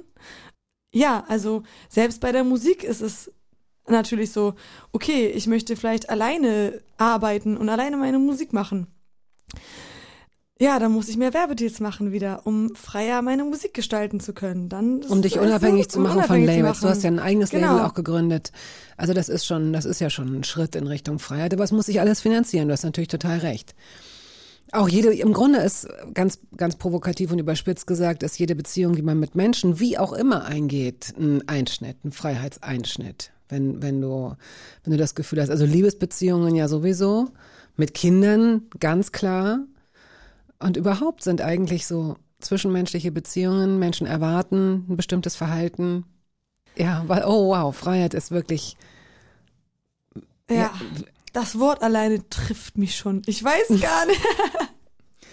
Ich finde es so wichtig. Ich finde es auch für mich und mein Leben so wichtig. Und ich wundere mich immer, warum viele Menschen auch davor auch Angst haben, weil mit Freiheit natürlich auch eine Art der Selbstverantwortung kommt. Für viele. Ja, ich bin gerade zum ersten Mal, also an einem ganz krassen freien Punkt auch, weil ich ähm, hatte immer in meinem Leben so starke MentorInnenrollen. Das bedeutet, du hast Leuten äh, auch geholfen, du hast sie äh, gestärkt. Nee, ich hatte immer, ich hatte immer eine Mentorin so, in, in meinem okay, Leben. ja. Erst war das mein ähm, Musiklehrer, Orchesterleiter, Dirigent, der äh, mich zum Fagottspielen gebracht hat, zum Geige gespielt, in den Chor gesteckt hat, mich dazu gezwungen hat, auch wirklich zu üben. Mhm. ähm, und danach einen Produzenten. Also immer wieder hatte ich auf jeden Fall über fast Jahrzehnte jeweils eine Person, von deren Meinung ich sehr abhängig äh, war.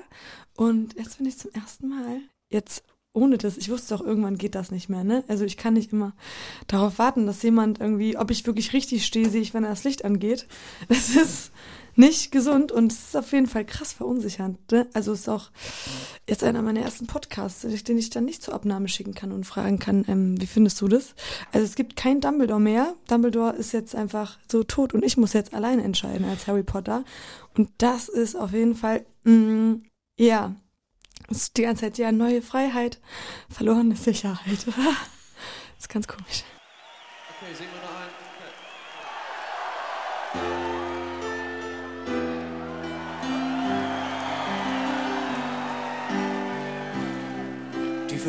Verträge sind gemacht.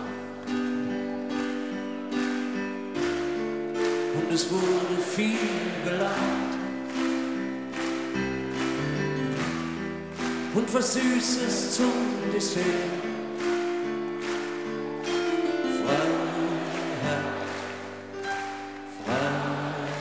Ali Neumann ist früh, weiß ich jetzt nicht, ob ausgezogen oder zumindest vorübergehend ausgezogen. Also durch die Musik, durch einen, äh, durch einen Lehrer, der dir, du hast es gerade erwähnt, das Fagott spielen, der dich ermahnt hat, regelmäßig zu üben, der dich auch zu Instrumenten gebracht hat, möglicherweise. Also die Musik und du, das hat gematcht. Es gibt noch diese, ähm, ja nicht nur Legende wahrscheinlich. Dein Vater ist häufig auf Flohmärkte gegangen. Du hast ihn hin und wieder begleitet. Vielleicht machst du das heute noch, keine Ahnung. Aber es gibt da eine eine Platte, die du offenbar gefunden hast, Connie Francis, und das war so ein so eine Initialzündung oder wie würdest du es nennen? Ja, das war auf jeden Fall eine Initialzündung. Also ich wollte eigentlich einfach nur auch irgendwas zu tun haben auf diesen Antikmärkten. Und dann habe ich gedacht, ja gut, hier diese Platten, die sind günstig, die kann ich als Kind sammeln. Dann habe ich immer coole Frauen da drauf ähm, gesehen. Und dann habe ich dieses Connie Francis Album gehört und ich fand, sie hatte so eine grandiose Energie und wirkte so stark und selbstbestimmt und hat ja auch also teilweise Schlager gemacht, aber teilweise auch richtig Rock'n'Roll und ich ähm, habe ihre Songs dann angefangen nachzusingen und ähm, wollte dann ganz schnell auftreten äh, damit und habe mich dann so angezogen, ein 50er-Jahre-Kostüm und war so, ja Leute, es geht los, wo ist meine Crowd? Ähm, und dann sind wir ins Altersheim gefahren, ähm, wo die Leute nicht so schnell weglaufen können. Und äh, da habe ich zum ersten Mal gespielt und die Leute haben so geweint. Natürlich, weil das Musik aus deren Jugend war und hey, ein kleines Kind kommt da irgendwie verkleidet das hat, und singt Lieder aus der Jugend, ist immer putzig. Aber für mich war das so krass zu sehen, was das mit den Menschen macht und wie wir aus ganz anderen Lebenssituationen kommen und alles, aber das uns gerade so emotional synchronisiert und verbindet und ja, ab dann war, glaube ich, seitdem, ja, ich wollte einfach Musik machen. Ich habe das nie wieder hinterfragt eigentlich richtig. Wie, was war das für eine Hamburg-Geschichte? Also manchmal ähm, mit zwölf hast du deinen ersten Vertrag unterschrieben. Irgendwo habe ich gelesen, dass du mit 14, 15 dann auch nach Hamburg gegangen bist, die Schule erstmal ähm, äh, verlassen hast. Wa- Was war das für eine Phase? Wie würdest du, was war das? Genau, ich hab, durfte ganz schnell früh einen Vertrag äh, unterschreiben und habe Leute gefunden, die an mich glauben. Ähm, habe aber auch gemerkt, dass ich doch noch nicht so bereit dafür bin. Also ähm, Wo bist du denn dann hingezogen? Also ich meine mit zwölf oder mit, mit 14? 12 war der Vertrag, mit 14 nach Hamburg, 15? also da, da es, es muss für deine Eltern auch schwierig gewesen sein, so sehr sie an dich geglaubt haben, dich da loszulassen oder wie wie hast du da gelebt? Hast du da alleine gelebt? Nee, ich habe ähm, mit Franz Plaza und Den Produzenten, Den der damals auch selig produziert hat und genau echt und ja und Mimi Müller Westernhagen, der Tochter von Westernhagen, Okay. zusammen gewohnt und sie war ein paar Jahre älter als ich. Also ja, wir haben muss man sagen unbezahlt natürlich bei Franz uns eingezeckt. ähm, irgendwann mussten wir auch raus. Er meinte, das geht, wir können hier nicht belagern. Aber Ja, es war dann auch gar nicht so lange die Zeit. Also ich habe dann hier Probleme, also das mit dem Modeln und so, das war eh auch alles nicht äh, gesund für du mich. hast gejobbt, äh, als gejobbt Model. als Model. Mhm. Das hat mir nicht gut getan und ich habe auch schnell gemerkt, dass ganz viele Sachen nicht so sind, wie ich will und ähm, gar nicht, weil unbedingt so doll jemand mir mich versucht da reinzureden, sondern einfach, weil ich, wenn du nicht weißt, wo du hin willst, ist das Segel einfach nie richtig gespannt und das war so ein Ding. Wer hat dir das gesagt? Das ist ein, das ist ein schönes Bild. Oder bist du da selbst drauf gekommen auf diese Metapher? Weil ich finde, das, Oh. das ist ein wirklich schönes Bild. Es gibt ja viele, Ich weiß, ich weiß es gar nicht. Wo wenn du nicht weißt, wo du hin willst, ist das Segel nie richtig gespannt. Das ist toll. Weil es gibt auch wirklich viele Menschen, auch gerade in dem Alter, von dem du jetzt sprichst, damals schon, ich kann mich auch erinnern, ich hatte keine Ahnung. Danke, dass mir irgendjemand ein Talent für dies oder das oder so oder dass ich gemerkt habe, das und das macht mir Spaß. Aber äh, Ja. was soll das denn? Was soll das für ein Beruf sein? Wo, in welche Richtung? Oh Gott, ich wusste es nicht. Und dann habe ich so diese Menschen beneidet, die so geraden Weges, wenn ich jetzt sage, an mir vorbeigezogen sind, meine ich das jetzt nicht, dass sie schlauer, klüger, reicher oder wie auch immer, aber die wussten, wo sie hinlaufen. Und das ist so, man, man fühlt sich so verloren, weil man denkt, wann kommt, wo kommt das denn jetzt her? Wer könnte mir denn jetzt mal kurz hier, man möchte sie ja auch Sagen. sich nicht nach Ja. jemandem richten, das ist es auch nicht. Man möchte jetzt nicht tun, was jemand anders sagt, denn irgendwie hat man ja schon dieses Gespür, das muss aus mir selbst rauskommen, ich muss das selbst wissen, ich muss die Erfahrung machen. Und manchmal macht man sie, indem man dann mit der falschen Sache anfängt, aber dann immerhin weiß, das ist es nicht. Ne? Ja, Aber du hast, hattest, Ausschussverfahren. du hattest immerhin ziemlich schnell gefunden, was es ist. Und das ist schön. Du bist dann aber nochmal zurück, hast die Schule auch nochmal weitergemacht, aber hast die Musik danach nie mehr losgelassen. Ja, nie mehr losgelassen ähm, und dann mit 18. Also ich habe weiter Musik gemacht, genau, habe jetzt aber halt nicht auf meine auf meine Karriere hingearbeitet, sondern mich auf äh, ja Projekte konzentriert. Ich weiß nicht, ob das so sinnvoll war. Also so pff, dadaistische Gedichte habe ich dann vertont. Hast du noch eins im mich, ey. Kopf? Ein dadaistisches Gedicht? Ja, das ist so Grenze Bauhaus. Es gibt keine wirklich Bauhausliteratur oder Poetik, aber das Aber könnte Kurt man sagen. Schwitters war ja, ne? ja, Genau. ja, eben. Das kann ich als einziges, glaube ich, auswendig noch los. vielleicht. Ähm, Pitschpatsch nass stand sie unter dem Vordach des Fachgeschäfts. Am Himmel goss Was? ein Bach. Das ist ich Anna, denk, das ist Freundeskreis. halb acht. Ja, jetzt, also ja, das ist von, das Song von Freundeskreis basiert auf dem Gedicht Anna von Kurt Schwitters. Hier decken wir gerade was auf, was alle außer uns, also alle außer mir schon wussten. Oh, Ja, und das Gedicht ist ein bisschen absurder noch. Da kommt dann sowas wie Rinderteig träufelt über meinen Rücken. Das ähm, hat, äh, hat Freundeskreis nicht übernommen, diese ganzen Zeilen. nein. Ähm, Interessant. ja, und es ist witzig. Ich habe äh, diesen Song auch dann zusammengebracht mit dem, mit, also ich habe so einen Misch gemacht aus dem Gedicht und dem Song Anna. Puff, Inception. Und das damals so chansonmäßig ähm, in komischen architektonischen Kleidern aus ähm, Kartons, die ich gebastelt habe, performt. Frag nicht. Ich war auf einem ganz anderen Planeten und habe damals so äh, Notenblätter aus den 20ern gesammelt. Aber weißt du, ich kann, also es gibt kaum Menschen, die mir jemals begegnet sind, bei denen mich das weniger äh, irritieren würde als bei dir. Also ich halte das alles für möglich und überhaupt nicht hinterfragenswert, ganz ehrlich.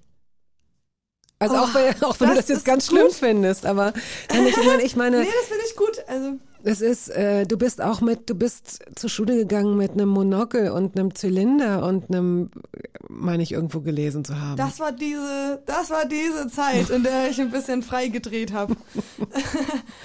ja, ähm, Gab es in der Zeit, du hast deine Eltern ja als sehr frei und künstlerisch beschrieben.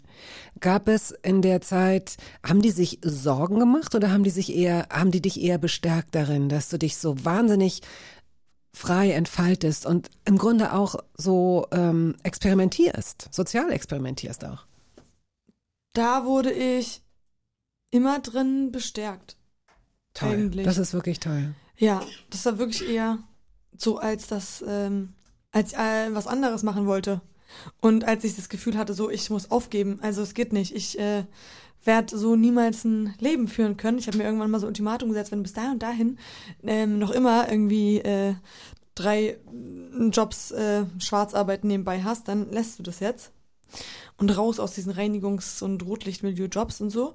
Und dann, mh, ja, Was wär's, was wär's gewesen? Also stimmt das Veterinärmedizin? Wäre das, wärst du Tierärztin geworden vielleicht?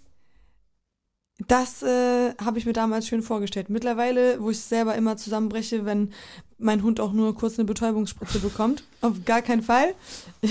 Ich habe auch Praktikum gemacht danach und mir halt diese musste diese Befruchtung machen. Ähm, Welche Befruchtung Beim musste A- diese Befruchtung machen, als wenn Ja, alle sofort wissen, wo, was gemeint ist? ja, Eine Kuhbefruchtung? Ja, ich wollte jetzt nicht spezifischer Ah, werden, das aber ist toll. Du musstest mit dem mit so einem ganz langen Handschuh musstest du da musstest du da rein? ja, das ist nicht so gut. Ja. Ja, ja. Auf dem Land, also ich meine, in Berlin muss man erstmal schlucken, wobei Schlucken jetzt auch nicht die beste Assoziation ist, aber man, muss man erstmal denken so, oh wow, aber ich meine in Schleswig-Holstein, ich meine, da stehen einfach wahnsinnig viele Kühe auf der Weide. ja, und da verdienst du auch besser Geld mit als mit so Kleintierpraxiskram. Und dann, die meisten machen eigentlich immer beides. Und dann habe ich mir den Teil mal angeguckt. Auf jeden Fall danke da- an meine Tierärztin, weil danke, dass du das alles machst, weil ich äh, will das nicht machen und deswegen danke. Hast du ein Kalb gezeugt? Das muss ich dich einfach fragen. Das, das habe ich noch nie einen Gast gefragt, aber dich kann ich das fragen. Hast du ein Kalb gezeugt? Oh, das, ich, ich weiß es nicht. Was kann doch Vielleicht sein? habe ich ein Kalbskind. Ja, ist doch so. Du hast doch gerade Befruchtung gesagt, oder? Vielleicht habe ich wirklich ein Kalbskind. Ja. Also müsste man mal. Heftig. Und so noch gar nicht drüber nachgedacht. Das wurde bestimmt schon lange gegessen. Da könnte ich auch wieder weinen, oh weil nein. Kälber mit diesen. Aber nicht von Wimpern- dir. Nee, ja, das, von die mir. Wimpern sind toll. Ähm, wir spielen Musik. Kate Bush, äh, This Woman's Work. Oh, das kann ich gerade nicht hören. Das muss ich, das war nicht zu doll. Ich mach mal aus. Warum dieser Song? Den Song hat Kate Bush eigentlich für einen Film geschrieben, in dem sie aus der Perspektive eines Mannes schreibt, dessen Frau gerade ähm, eine Fehlgeburt hatte. Und ähm, das wusste ich aber gar nicht vorher, aber ich habe schon gemerkt, es geht auf jeden Fall um so die Urkräfte einer Frau. Und ich, es ist ganz komisch, weil ich den Text sehr abstrakt verstehe. Also es geht schon, als dass es um die Stärke, also um meine Stärke auch geht und auch um alles das, was ich ähm, geschaffen habe, aber auch um den Schmerz und den Preis, den ich dafür zahle. Und ähm, das ist in dem Fall alles auf so Geburt irgendwie jetzt geschrieben. Ähm, aber das ist auch so eine Sache. Also vielleicht Kinder großziehen habe ich noch nie gemacht, aber ähm, vielleicht ein gutes Beispiel dafür, wie schön Sachen sein können, aber was für einen hohen Preis man auch dafür zahlt als äh, Frau. Und ist auch ähm, der Song macht, dass ich mich auch damit gut fühle, eine Frau zu sein. Das machen viele Sachen nicht und der Song macht das, dass ich stolz darauf bin, eine Frau zu sein.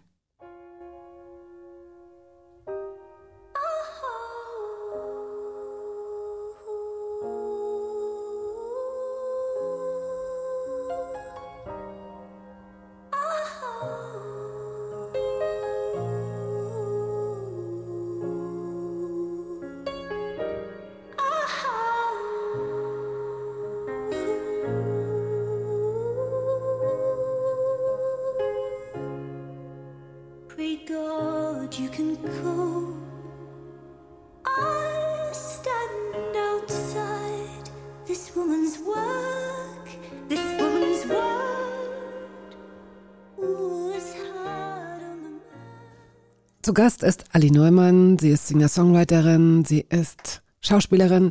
Ähm, vielleicht haben Sie sie gesehen 2018 in Kim Franks Spielfilm Wach oder auch sehr beeindruckend in dem ARD-Film 2021. Ähm, dreieinhalb Stunden als Bandleaderin äh, in der DDR. Du musst dich glücklicherweise nicht entscheiden zwischen Schauspielerei und, und Musik. Du hast dein zweites Album gerade abgeliefert, ange, vor, einem, na, vor ein paar Monaten. Im Ja. Oktober ist es rausgekommen, ne? Ja, Gleich. ja, das ist noch brandneu. Sofort äh, Primetime. holen, kaufen, hören. Ja, wir können ja vielleicht zwei Exemplare verlosen. Dann denke ich mir gleich noch eine, eine Frage aus. Und die Zeit, die dir jetzt bevorsteht, die du vorhin schon mal skizziert hast, du ziehst dich jetzt zurück, du machst jetzt noch ein, zwei Termine und dann ziehst du dich zurück. Was passiert dann? Wie sieht dein Leben dann aus? Erst einmal muss ich einfach nur zu Hause sein und ähm, ja, warten, dass ich alles durchverarbeitet habe. Ich habe das Gefühl, manche Leute sind so auf, ähm, die können Input und Output gleichzeitig. Ich nicht so richtig. Das heißt, ich setzte erstmal, ähm, ja, kau dann bis zum Ende durch, was mich so beschäftigt hat und was ich alles falsch gemacht habe in den letzten Monaten. Und dann kann ich erst wieder wirklich so einen Bewusstseinsstrom haben, einen ungelenkten. Mhm. Einfach so, was kommt aus mir, wenn ich einfach nur nachdenke und auf nichts reagiere? Wenn ich einfach nur so drei Tage alleine bin und rumlaufe, was denke ich dann? Und das ist für mich immer ein ganz wichtiger Moment. Und auch sich jetzt wieder in diesem ganzen Frage stellen und abwägen zwischen, wie soll meine Karriere aussehen, welchen Termin mache ich, was ich nicht.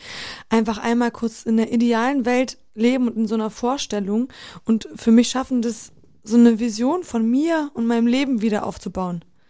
Was, wie will ich leben? Was möchte ich machen? Und ich möchte auch jetzt mehr, noch, noch mehr aktiv das Ruder in die Hand nehmen, weil es geht schnell, dass man auf einmal nur noch Ja sagt und reagiert und es tolle Angebote gibt, aber dann habe ich vielleicht einfach in meiner Lebenszeit gar nicht das gemacht, was ich eigentlich will. Deswegen muss ich jetzt mal so auf so einen Nullpunkt ähm, kommen, wo ich wieder selber weiß. Also du spülst das wie mit so einem Schlauch erstmal alles raus. Du hast äh, gesagt, dass ich auch weiß, was ich falsch gemacht habe. Ähm, wie spürst du das? Weil dir das jemand sagt, gibt es ein Korrektiv? Ähm, oder woher weißt du, was du falsch gemacht hast? Hast du das wie so kleine Post-its in deinem, an so einer inneren Pinnwand und arbeitest das so nach und nach ab? Ja, es ist nicht ganz so strukturiert, aber ich glaube, ich weiß, dass ich Sachen falsch gemacht habe, wenn sich das schlechte Gefühl nicht legt. Manchmal fühlen sich Sachen kurzfristig nicht gut an, aber haben langfristig Sinn. So weiß ich nicht. Vielleicht eine, eine von jemandem zu trennen, der nicht gut für einen ist, oder ein, oder zu kündigen und einen neuen Job zu machen. Ähm, und manche Sachen, bei denen wird das Gefühl aber auch dann nicht besser. Und wenn sich das Gefühl zu einer Sache nicht legt, dann denke ich, gut, das war vielleicht eine falsche Entscheidung. Okay, also du hast äh, auf jeden Fall in der Zeit, in der du hier warst, du bist sehr inspirierend, glaube ich, und sehr, ja, ich weiß, ich weiß, ich muss es gar nicht beschreiben, weil ich glaube, da findet jetzt jede und jeder, der zugehört hat, seine eigenen oder ihre eigenen Worte dafür. Vielen Dank. Danke, das freut mich voll ähm, von dir zu so- hören. Ich finde dich so inspirierend. Also wirklich vielen Dank, dass du dich so aufgeklappt hast und uns so einen Einblick gegeben hast äh, in deine Seele und in dein Herz und dein Leben. Wir haben noch einen Song zum Abschied. Und der geht so. Das ist äh, Fiona Apple, Criminal. Warum dieses Lied? Also, ich bin ja ein richtig krasser People-Pleaser und ich will mich damit nicht immer so identifizieren und das dann noch so manifestieren am besten sogar. Ähm, aber äh, zum Beispiel so Schuld ist ein Gefühl, das ich halt gar nicht ab kann. Also ich habe jetzt noch Sachen, da denke ich drüber nach, die ich in der Grundschule gesagt habe oder so und krieg Bauchschmerzen, wenn ich mich daran erinnere. Ne? Und ich finde es so cool, dass Musik schafft, eine Perspektive so krass zu drehen. Weil bei dem Song habe ich sogar das Gefühl, dass ich, ähm, wenn ich was Blödes gemacht hätte, äh, dass das irgendwie sexy ist. Das entspricht nicht meiner Natur, aber das zeigt mir einfach, was für eine krasse Kraft Musik hat, ähm, meine Perspektive und meine Gefühle für was Neues zu orientieren, ein anderes Narrativ für mich zu schaffen, das vielleicht auch gesünder für mich ist, das besser für mich ist. Und das habe ich immer versucht, ähm, in meinen Songs irgendwie auch zu machen. Und meine große Inspiration dafür ist auf jeden Fall Fiona Apple.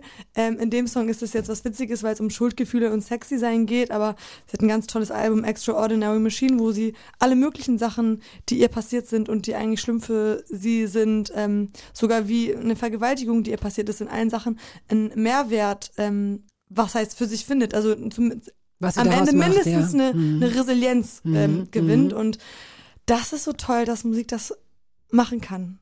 Danke, Musik. Danke, Ali.